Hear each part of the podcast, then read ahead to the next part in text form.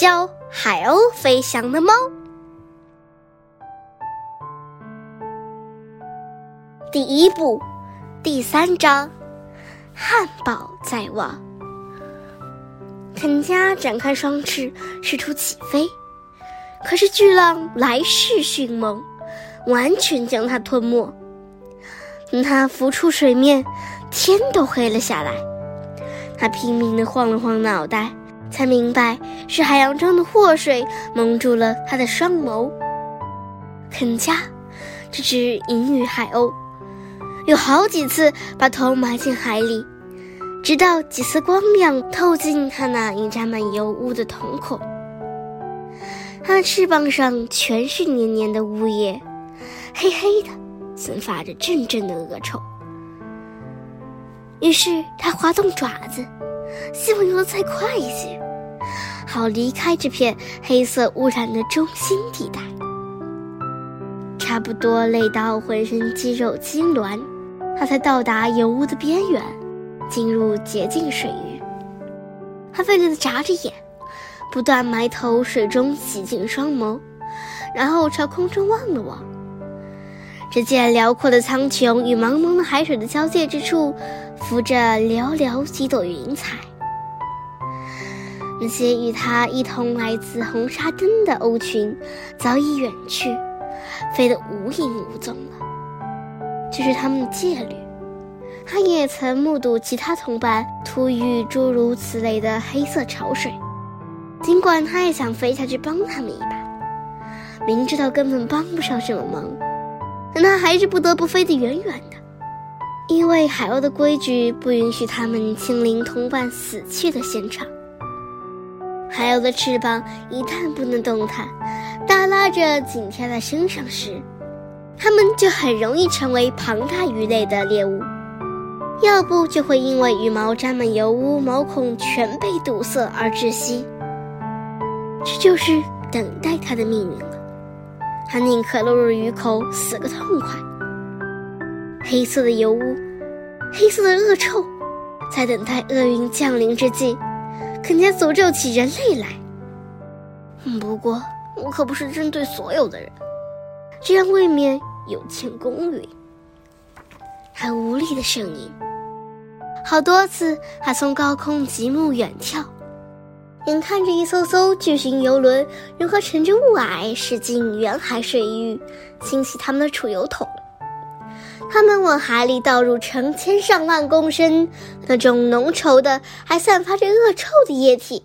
然后这些液体再随海浪扩散到四面八方。有时候他也会看到一些小船驶进这些游轮，阻止他们往海里倾倒石油。可遗憾的是，那些五颜六色的小船总是不能及时赶赴现场，制止这种危害海洋的行为。肯加停住在水面上，度过了他平生最难熬的几个小时，他毛骨悚然。默默地在心中问自己：是不是他所面临的将是最可怕的一种死亡，比葬身鱼腹或窒息而亡都要可怕？那就是活活饿死。一想到即将被慢慢折磨致死，他深感绝望，不禁重重挣扎了一下。他惊奇地发现，石油并未完全粘住他的翅膀。它的羽毛虽然浸满了油污，但双翅还能张开。也许我还有可能离开这儿。倘若能飞高一点，飞到很高很高的地方，没准儿太阳就会把石油晒化了。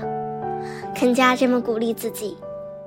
他的脑海中浮现出一个故事，那还是从弗里斯亚群岛的一只老海鸥那儿听来的，一个名叫伊卡洛斯的男子。梦想有朝一日能展翅翱翔，于是他用鹰的羽毛制成两只翅膀，终于飞了起来，飞得很高很高，一直飞到了太阳附近。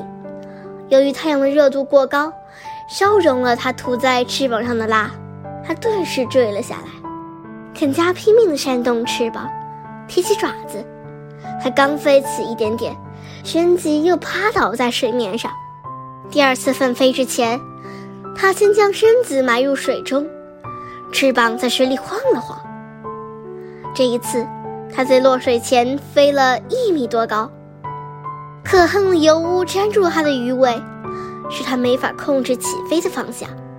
它又一次潜入水中，再用嘴一点一点地清除尾巴上的污油。它强忍着羽毛撕裂的痛楚，终于感到尾部的污渍少了些许。在第五次尝试时，它终于飞了起来。它拼命地挥动翅膀，因为沾了油污的缘故，它无法滑翔。只要稍稍喘一口气，它就会直线下坠。幸亏它年纪尚轻，肌肉还能收缩自如。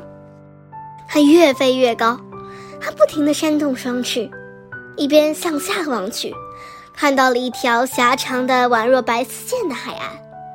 他还看到徐徐前进的船只，仿佛蓝色缎面上的细碎点缀。它飞得更高了。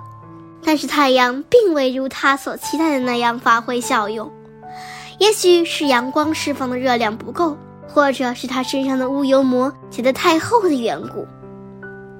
肯加明白，他的气力已差不多消耗殆尽。他沿着易北河蜿蜒的绿色河岸朝内陆地带飞去，想寻找一处着陆点。他的翅膀越来越沉，升得也越来越慢。他的体力逐渐不支，已经没有原先飞得那么高了。他紧闭双眼，憋足最后一点余力，拼命试着再飞高一点。还不知道眼睛究竟闭了多久。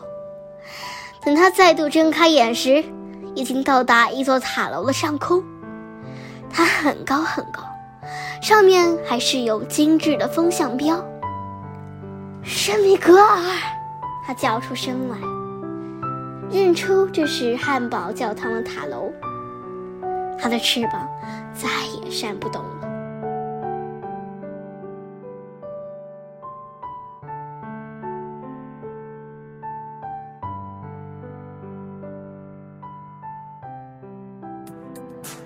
今天就讲到这里啦，希望大家继续聆听家宝讲故事哦。